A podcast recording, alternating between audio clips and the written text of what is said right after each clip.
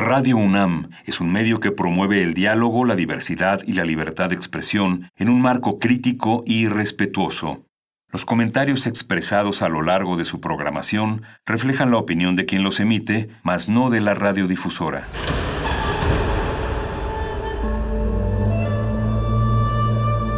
Un templo para la apreciación del ser mediante el sonido.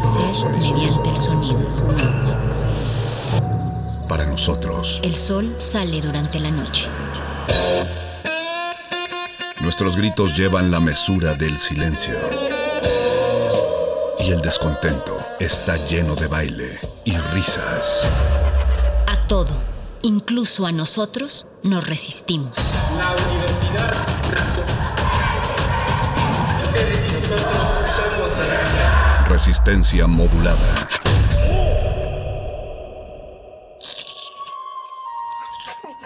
Es momento de alimentar nuestro espíritu con páginas. Las letras son la botana del alma.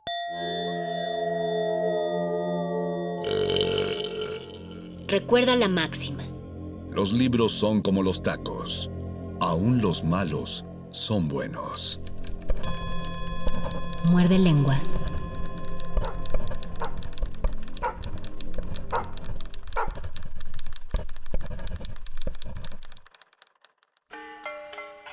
Aparición urbana.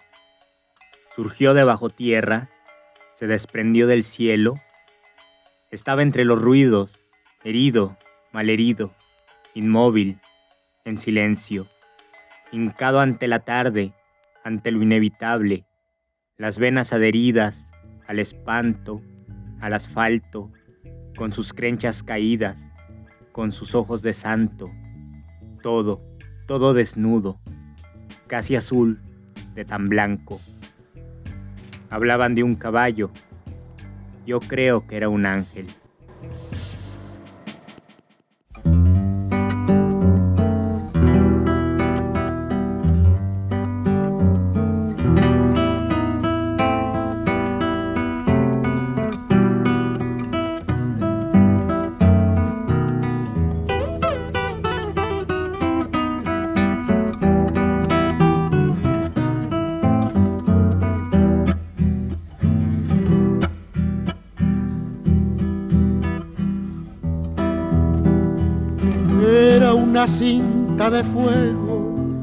Galopando, galopando, crin revuelta en llamaradas, mi alazán te estoy nombrando.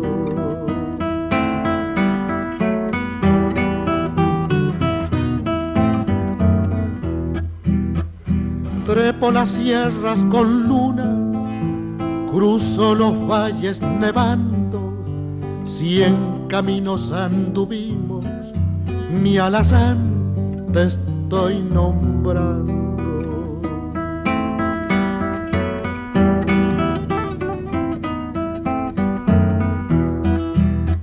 Oscuro lazo de niebla, te pialó junto al barranco, ¿cómo fue que no lo viste? ¿Qué estrella estabas buscando? En el fondo del abismo, ni una voz para nombrarlo, solito se fue muriendo. Mi caballo, mi caballo.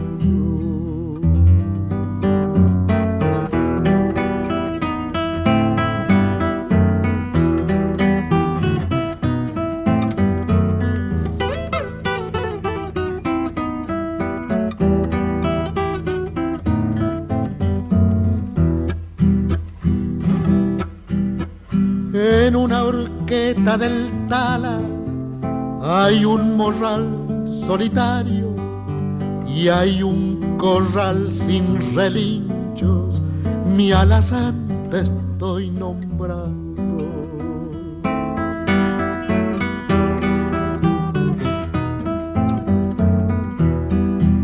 Sí, como dicen algunos, hay cielos pa'l buen caballo por ahí andará mi flete galopando, galopando.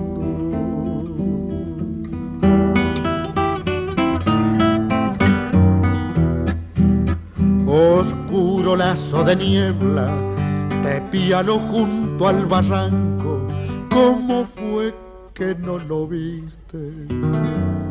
¿Qué estrella estabas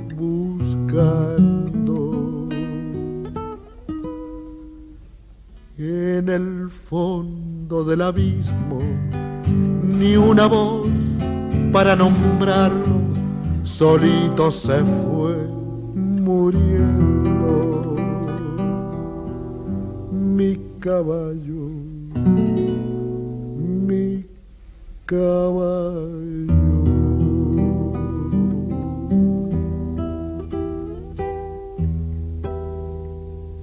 Muerde lenguas. Muerde lenguas. Muerde lenguas. Muy buenas noches, querida resistencia que sintoniza este 96.1 de FM Radio UNAM. Los saluda Luis Flores del Mal y les doy otra bienvenida a otro muerde lenguas de letras, taquitos y poesía. Lo que escuchamos, antes de que escucharan mi voz, fue una canción de Atahualpa Yupanqui, una canción muy triste porque trata de la muerte de un caballo y antes de la canción yo les compartí un poema de Oliverio Girondo donde también se habla de la muerte de un caballo. Y todo esto lo hago porque ustedes saben, ya se acerca el mes de muertos, el 1 y el 2 de noviembre, y esto me hace pensar en aquellas formas vivas que no son humanas y que también por algún vínculo con nosotros lamentamos su partida.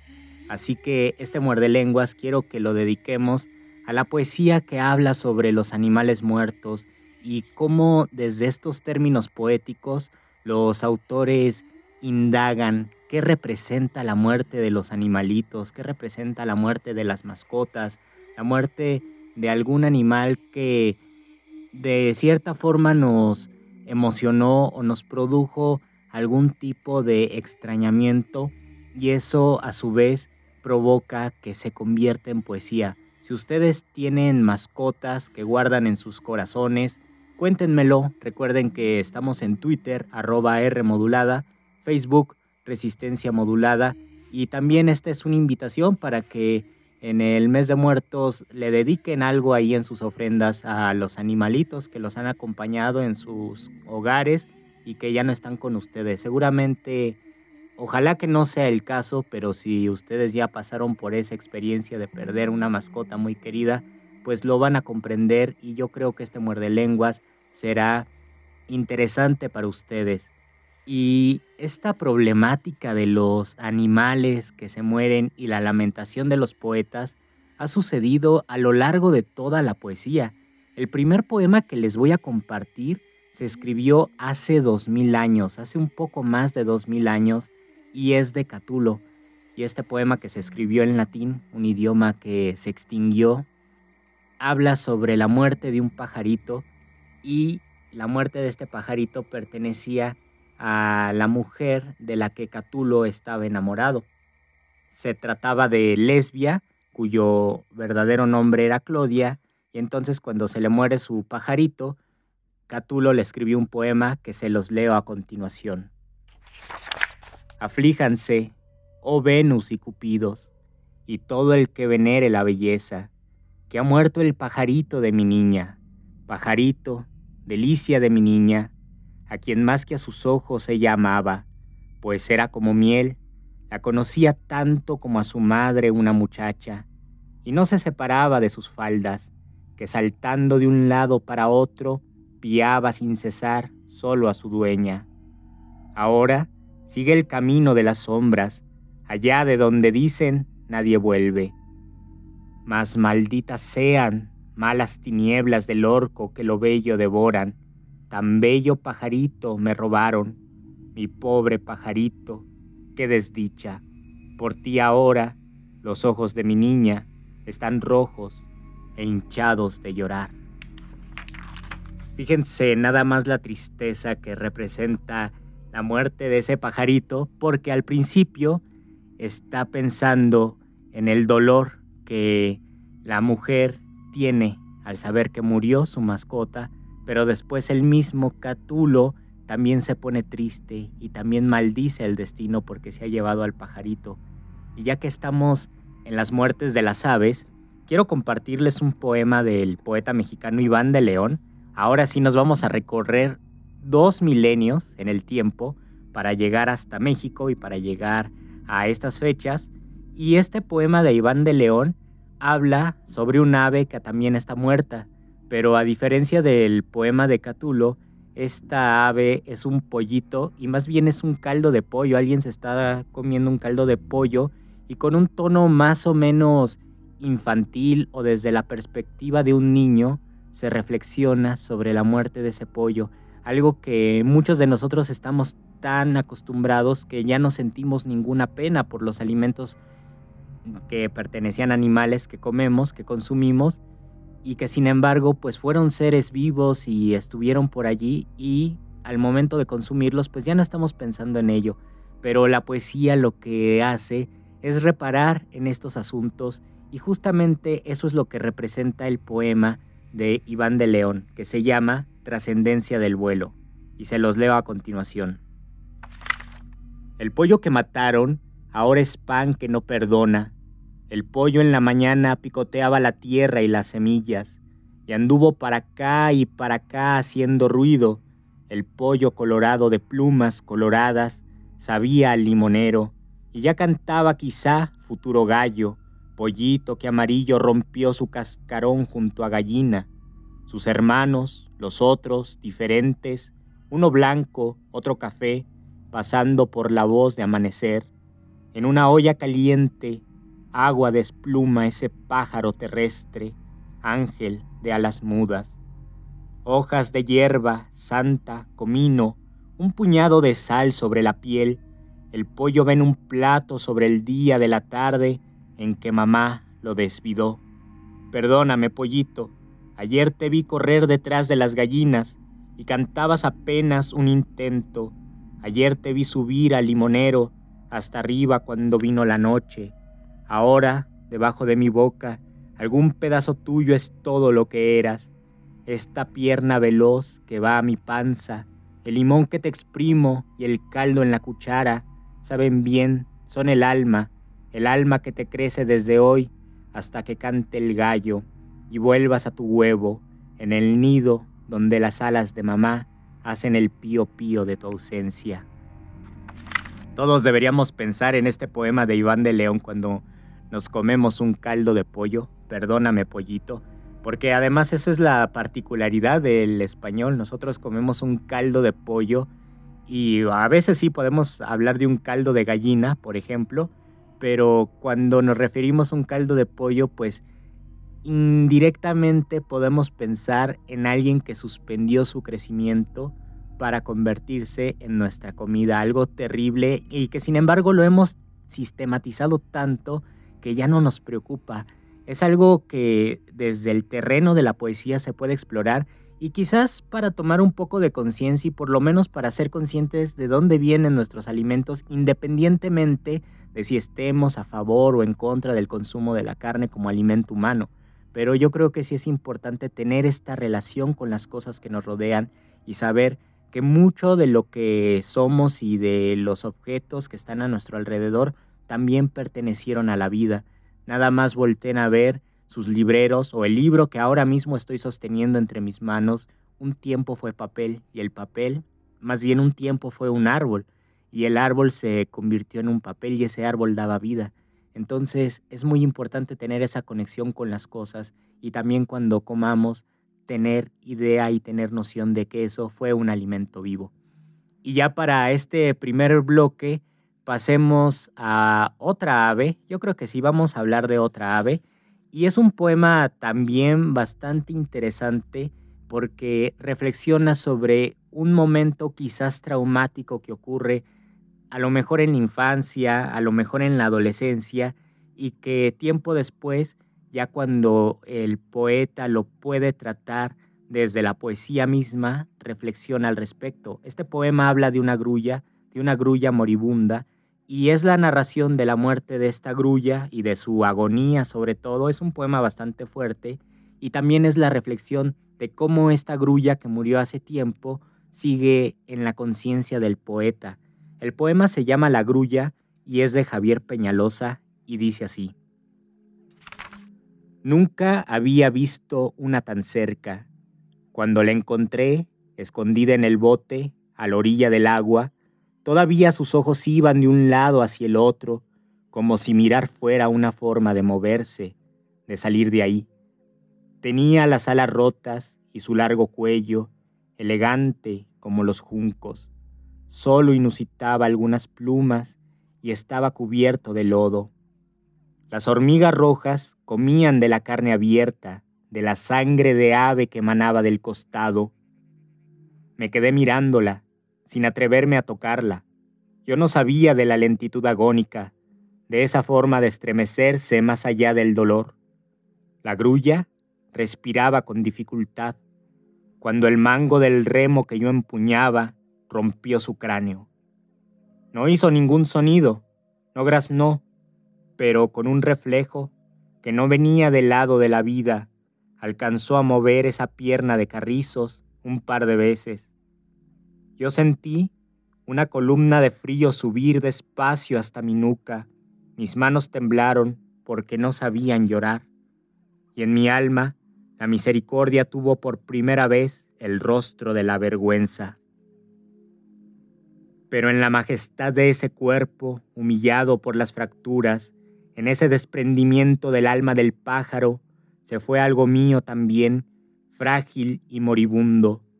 Han pasado muchos años desde entonces y a veces en las tardes miro a esa grulla volar dentro de mí, en el cielo abierto de mi juventud volando apenas con tumbos cada vez más cerca del suelo. Yo sé que está muy cansada, como están cansadas las cosas que se repiten, la canción monótona de los grillos, lo que está detrás de las ventanas o el peso constante de la culpa. Por eso estoy esperando a que caiga, para acercarme otra vez con el remo entre las manos. Fíjense qué interesante poema, porque la anécdota algo que ocurre, al final adquiere una dimensión insólita y poética.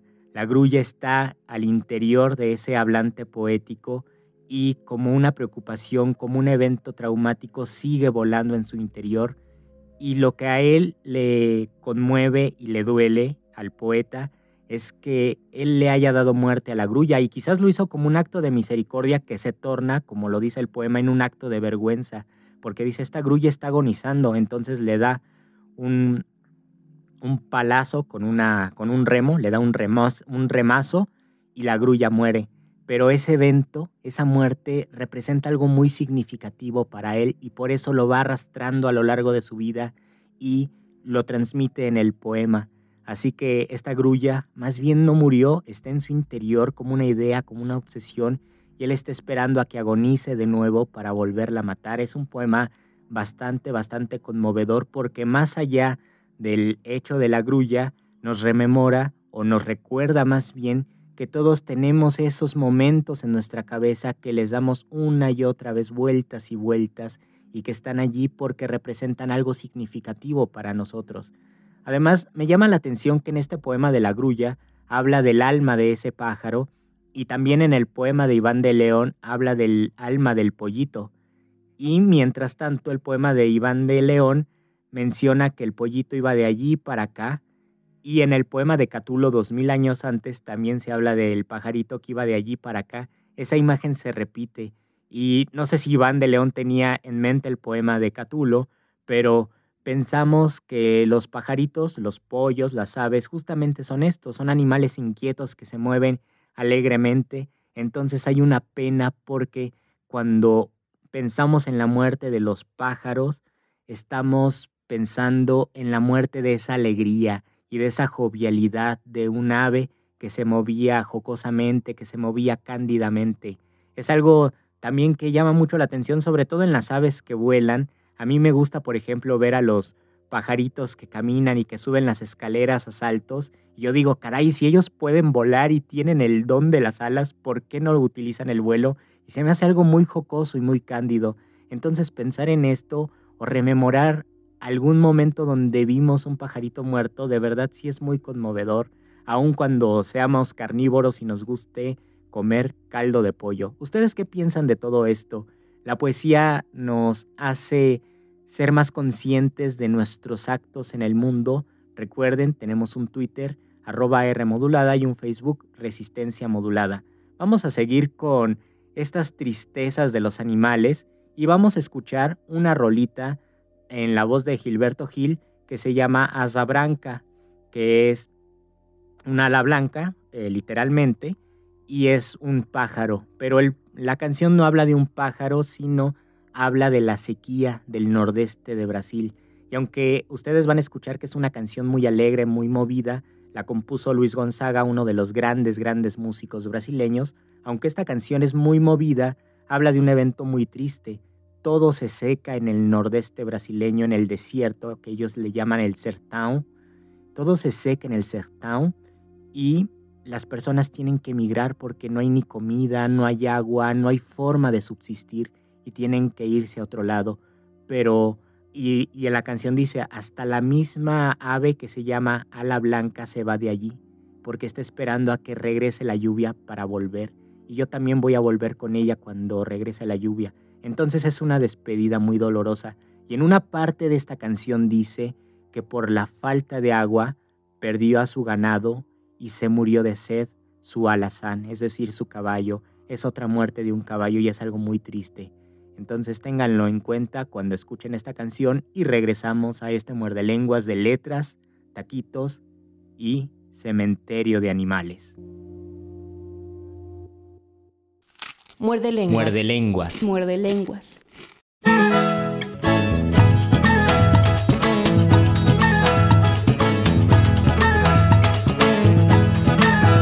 Quando olhei a terra ardendo, qual fogueira de São João, eu perguntei a Deus do céu, ai, pra que tamanha judiação? Céu, ai, pra que tamanha judiação?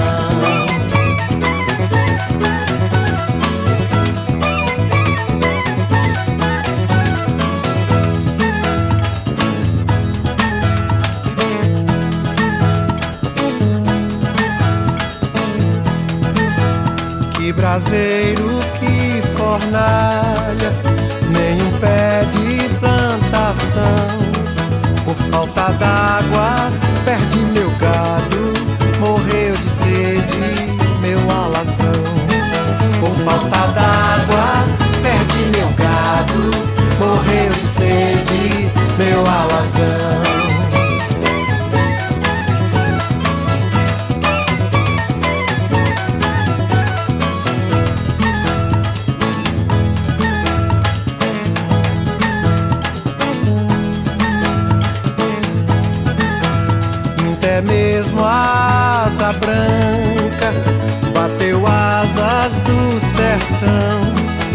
Então se eu disse adeus Rosinha, guarda contigo meu coração.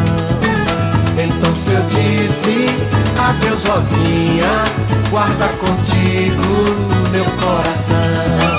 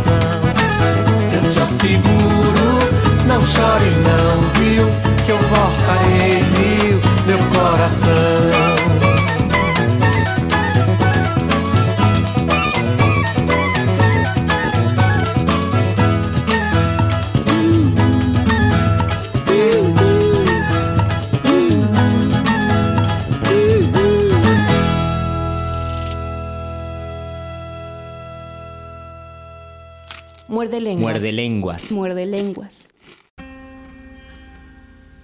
Regresamos a este muerde lenguas de letras, taquitos y cementerio de animales. Cuéntenme, ¿a qué mascota extrañan más? Yo de niño tuve una tortuga que se llamaba Samsa y ya más adelante, también en la infancia, pero ya terminando mi infancia, entrando a la adolescencia, tuve una perrita que era un lobo blanco que se llamaba Meshua. Y han sido mis mascotas, no he tenido más, pero he conocido mucha gente que tiene un afecto enorme por las mascotas y sí es un hecho muy triste cuando tienen que partir porque a qué Dios eh, cruel se le ocurrió que las mascotas deban vivir menos que, que los seres humanos. ¿Ustedes qué piensan de esto? Vamos a continuar con este cementerio de animales y quiero leerles dos poemas de José Emilio Pacheco que aparecen en un libro titulado Los Trabajos del Mar y justamente por este libro de José Emilio Pacheco que lo estuve leyendo, se me ocurrió hablar sobre la muerte de los animales porque en este libro aparecen dos poemas.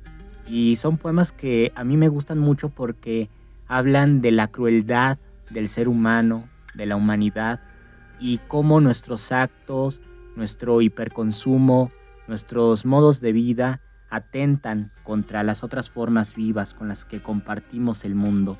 El primer poema se llama El pulpo y como tal ocurre pues cerca, cerca del mar, más bien entre la playa y el mar, y dice así. El pulpo, oscuro dios de las profundidades, el hecho, hongo, jacinto, entre rocas que nadie ha visto, allí, en el abismo, donde al atardecer, contra la lumbre del sol, baja la noche al fondo del mar, y el pulpo le sorbe con las ventosas de sus tentáculos tinta sombría. Qué belleza nocturna su esplendor si navega en lo más penumbrosamente salobre del agua madre, para él cristalina y dulce, pero en la playa que infestó la basura plástica, esa joya carnal del viscoso vértigo parece un monstruo y están matando a garrotazos al indefenso encallado. Alguien lanzó un arpón y el pulpo respira muerte por la segunda asfixia que constituye su herida. De sus labios no mana sangre, brota la noche y enluta el mar y desvanece la tierra muy lentamente mientras el pulpo se muere. Y espérense un tantito porque el siguiente poema también es conmovedor y se titula, igual es de José Emilio Pacheco, y se titula Ecuación de primer grado con una incógnita. En el último río de la ciudad, por error o incongruencia fantasmagórica, vi, de repente, un pez casi muerto. Boqueaba, envenenado, por el agua inmunda letal como el aire nuestro. Qué frenesí el de sus labios redondos, el cero móvil de su boca. Tal vez la nada o la palabra inexpresable, la última voz de la naturaleza en el valle. Para él no había salvación, sino escoger entre las dos formas de asfixia, y no me deja en paz la doble agonía, el suplicio del agua y su habitante, su mirada doliente en mí, su voluntad de ser escuchado, su irrevocable sentencia. Nunca sabré lo que intentaba decirme el pez sin voz que solo hablaba el idioma omnipotente de nuestra madre, la muerte. Vean qué fuerte son estos dos poemas donde se habla de la muerte de dos animales de agua, uno de mar y otro de río, a causa de la humanidad y de la contaminación y de nuestra muy poca o más bien ninguna conciencia ecológica. Los plásticos, los desechos, hacen que el pulpo agonice y cuando lo sacan con un arpón está herido el pulpo y en lugar de que salga sangre, porque sabemos que el pulpo tiene tinta, lo que sale del pulpo entonces es la muerte y es la noche que va vistiendo de luto todo el mar. Es una imagen bellísima además y bastante triste por el tema del poema. Y llama la atención que en los dos poemas se habla tanto de la contaminación, que es lo que afecta en principio a, a las dos especies, pero también se habla de una forma de agonía que se relaciona con la asfixia. Dice en el primer poema José Emilio Pacheco que el pulpo tiene una asfixia o se está asfixiando tanto porque no puede respirar, lo sacaron del agua, pero también la muerte o en forma de asfixia está entrando por su herida, es decir, la muerte entra tanto por su manera en que respiraba bajo del agua como por la herida que tiene. Y después esta misma idea la retoma en el poema del pez, que por cierto tiene un título bastante extraño, ecuación de primer grado con una incógnita, y sabemos que esa incógnita es el pez. Y el pez tiene una doble asfixia. Ah, se llama ecuación de segundo grado justamente por eso, porque el pez tiene una doble asfixia. No tiene más opción más que elegir entre una muerte y otra. La muerte de morir, la muerte de estar envenenado en el agua, en el río contaminado de la Ciudad de México, o escoger la muerte afuera y también estar asfixiado. Es decir, si está dentro del agua, se va a asfixiar y se va a contaminar por el veneno de todos los desechos de ese río, pero si sale del agua también va a morir. Entonces es algo completamente terrible porque no hay salida para ese pez y cualquiera de ambos desenlaces será fatal para él mismo. Y creo que con estos dos poemas, el del pez y el del pulpo, nos vamos dando una idea de cómo la poesía puede ir tratando cuestiones que son delicadas o que son perturbadoras y cómo el lenguaje y a través de los recursos poéticos, a través de las metáforas, de las similitudes, de los ritmos del poema, se puede ir investigando qué representa esa muerte para nosotros. Yo les he dicho en muchos muerde lenguas que la muerte es uno de los grandes temas en la poesía porque manifiesta un misterio, manifiesta un contacto con lo inefable, lo que es imposible de decirlo con palabras, y los poetas, que son unos tercos, quieren decir con palabras lo que las palabras en sí mismas son incapaces de comunicar. Entonces, en la muerte existe siempre esta maravilla y este encantamiento y por supuesto esta extrañeza de no saber qué sigue, de no saber qué hay allí. Y en la muerte de los animales, obviamente, también va a existir eso, porque aquí interfiere la reflexión de la humanidad. Muchos de los animales que mueren y la forma en que a nosotros nos conmueve su muerte está relacionada de alguna forma con nosotros, con nuestros actos, ya sea porque son nuestras mascotas o porque son nuestros alimentos o porque por los actos de la humanidad contaminamos sus espacios y eso les provoca la muerte. Ahora quiero pasar, o más bien quiero regresar a la muerte de las mascotas y voy a compartir con ustedes uno de los poemas más conocidos de Abigail Bojorquez y es un poema que escribió cuando era joven, tenía unos 20, 21 años y habla de la muerte de su perrito. Y aunque está hablando de la muerte de su mascota, en realidad es una reflexión social y es un poema que atiende a lo social y a una crítica social, porque también es uno de los signos de la poesía o de los procedimientos de la poesía a partir de una imagen puede haber una reflexión sobre las cuestiones políticas, o una reflexión sobre las cuestiones internas del poeta, o como lo vimos en José Emilio Pacheco, una crítica a los actos humanos que agreden la ecología del planeta. Les leo entonces este poema de Abigail Bojorques que les va a gustar y que se titula Llanto por la muerte de un perro. Hoy me llegó una carta de mi madre y me dice, entre otras cosas, besos y palabras, que alguien mató a mi perro, ladrándole a la muerte, como antes a la luna y al silencio, el perro abandonó la casa de su cuerpo, me cuenta, y se fue tras de su alma, con su paso extraviado y generoso, el miércoles pasado. No supimos la causa de su sangre, llegó chorreando angustia, tambaleándose, arrastrándose casi con su aullido, como si desde su paisaje desgarrado hubiera querido despedirse de nosotros.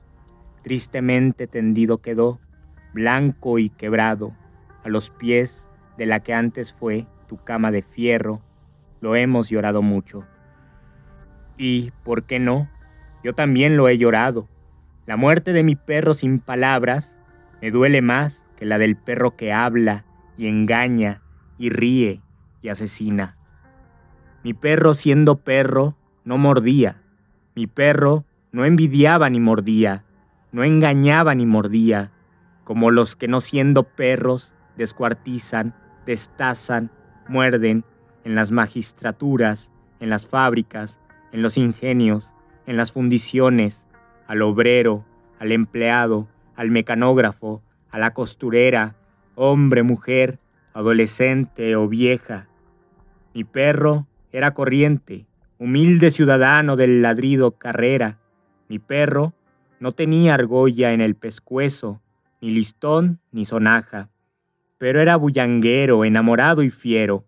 A los siete años tuve escarlatina, y por aquello del llanto y el capricho de estar pidiendo dinero a cada rato, me trajeron al perro de muy lejos, en una caja de zapatos.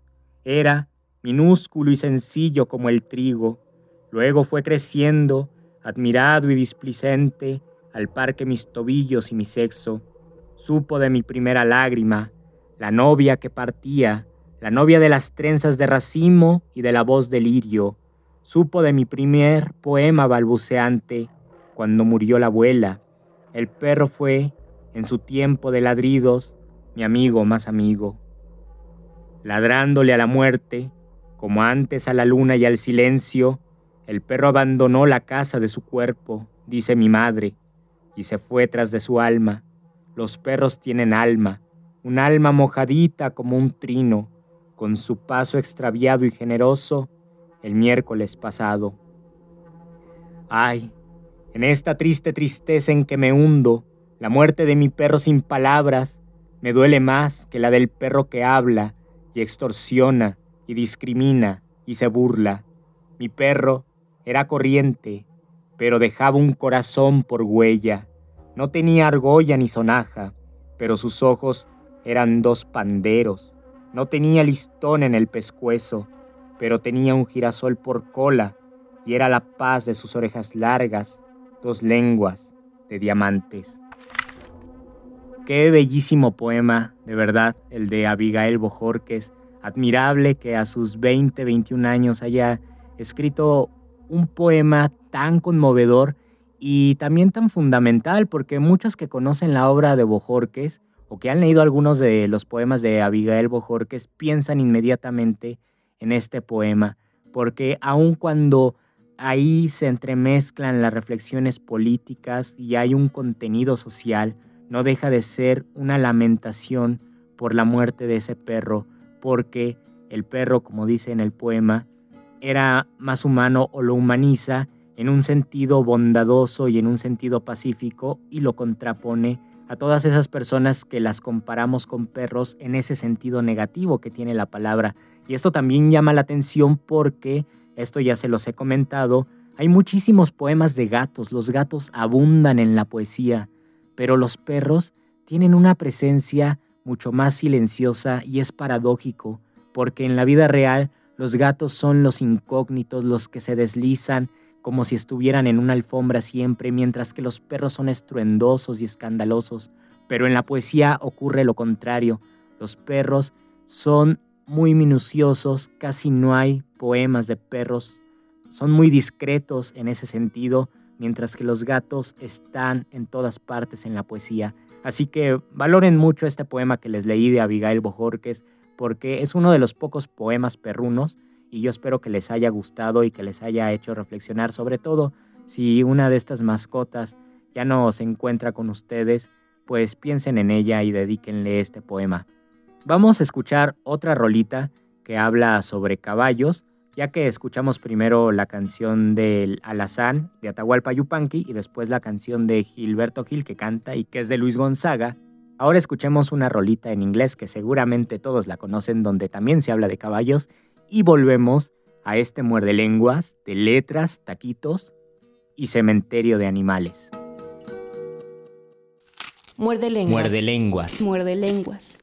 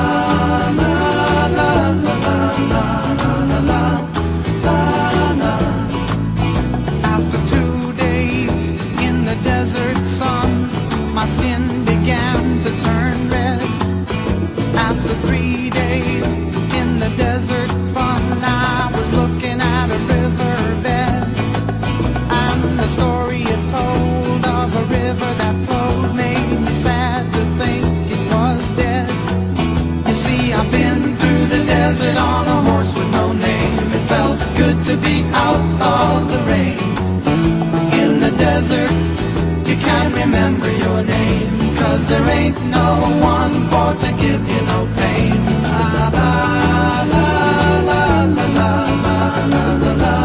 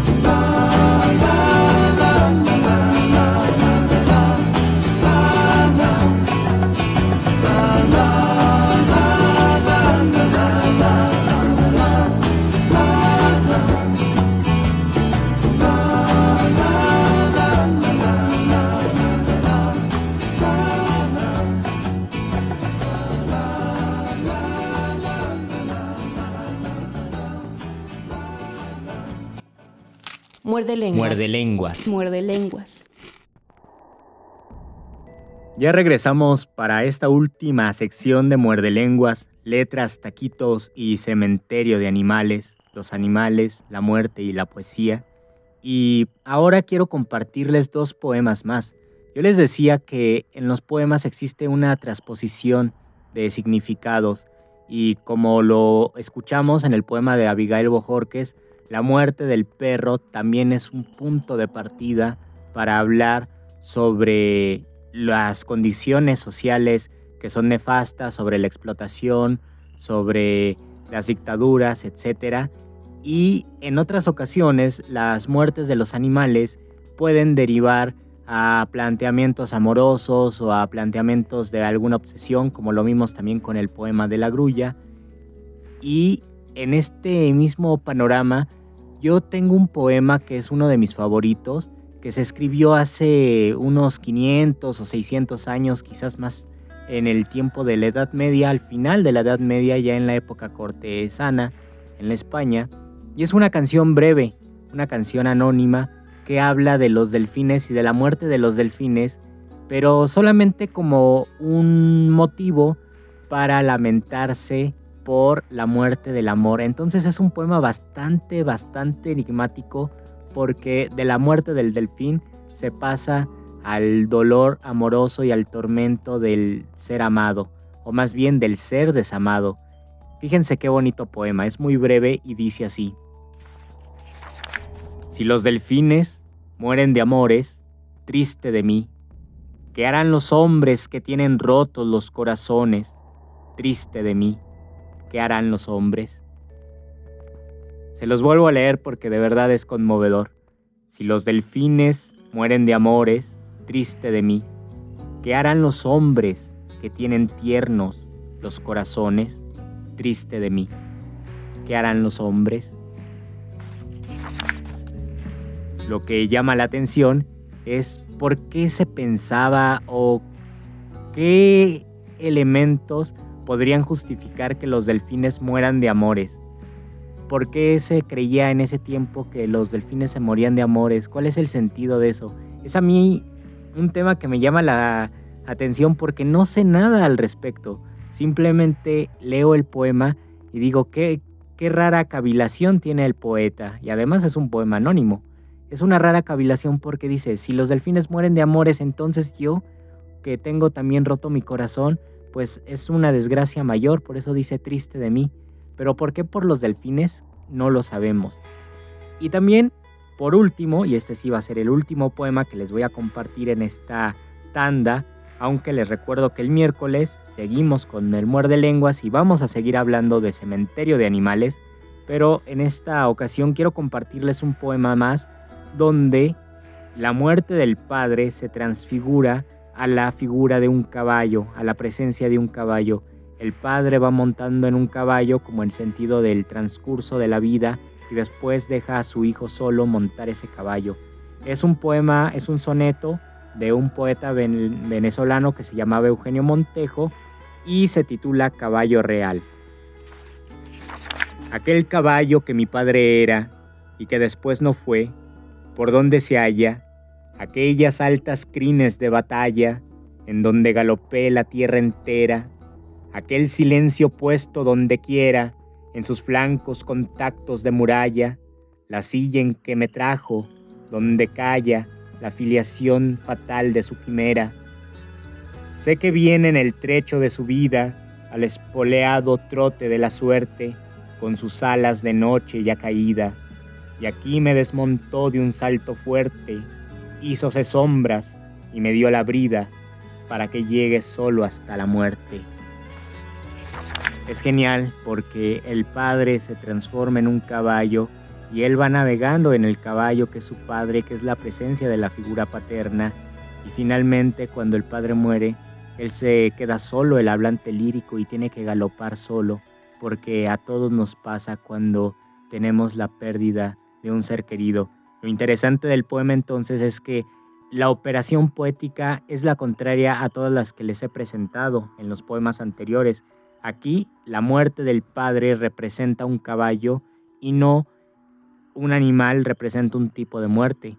Y quise terminar con este poema porque iniciamos con el poema de Oliverio Girondo, donde se habla de la muerte de un caballo, así que teníamos que terminar también con un caballo, este muerde lenguas. Y por qué no, vamos a despedirnos con una rolita que aquí en Resistencia Modulada nos encanta, que se llama Caballo Homosexual de las Montañas. Y no sé por qué, pero es una canción bastante confusa. Si la escuchamos y no supiéramos español y la escucháramos, diríamos, es una canción muy tormentosa, quién sabe de qué hable, pero se ve que sufre mucho el que la canta. Y porque hablamos español, la escuchamos y es rara, es como una fábula a través de un caballo que es discriminado por su preferencia sexual en donde vive. Entonces es una canción bastante curiosa y vamos a escucharla y con eso nos despedimos. Querida Resistencia, Espero que les haya gustado mucho este muerde lenguas. Recuerden que todavía le queda dos buenas horas a esta barra, así que sigan aquí, sigan sintonizados. Mientras tanto, yo me despido y nos escuchamos el próximo miércoles. Hasta luego. Muerde lenguas. Muerde lenguas. Muerde lenguas.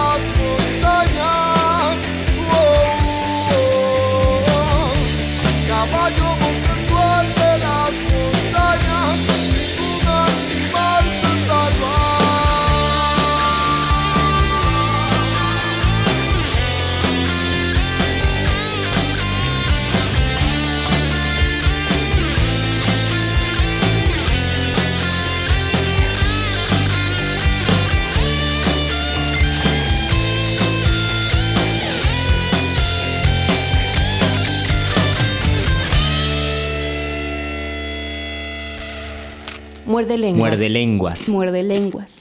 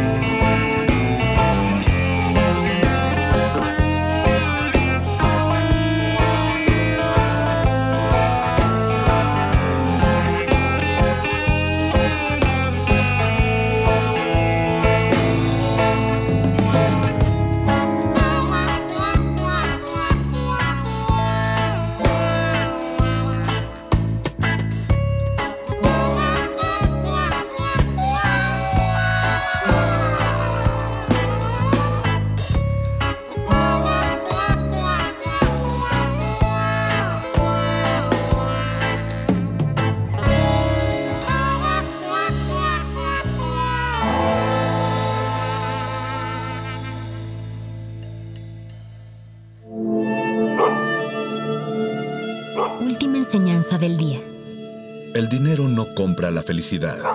Pero compra libros y tacos. Y eso se le parece mucho. Medítalo.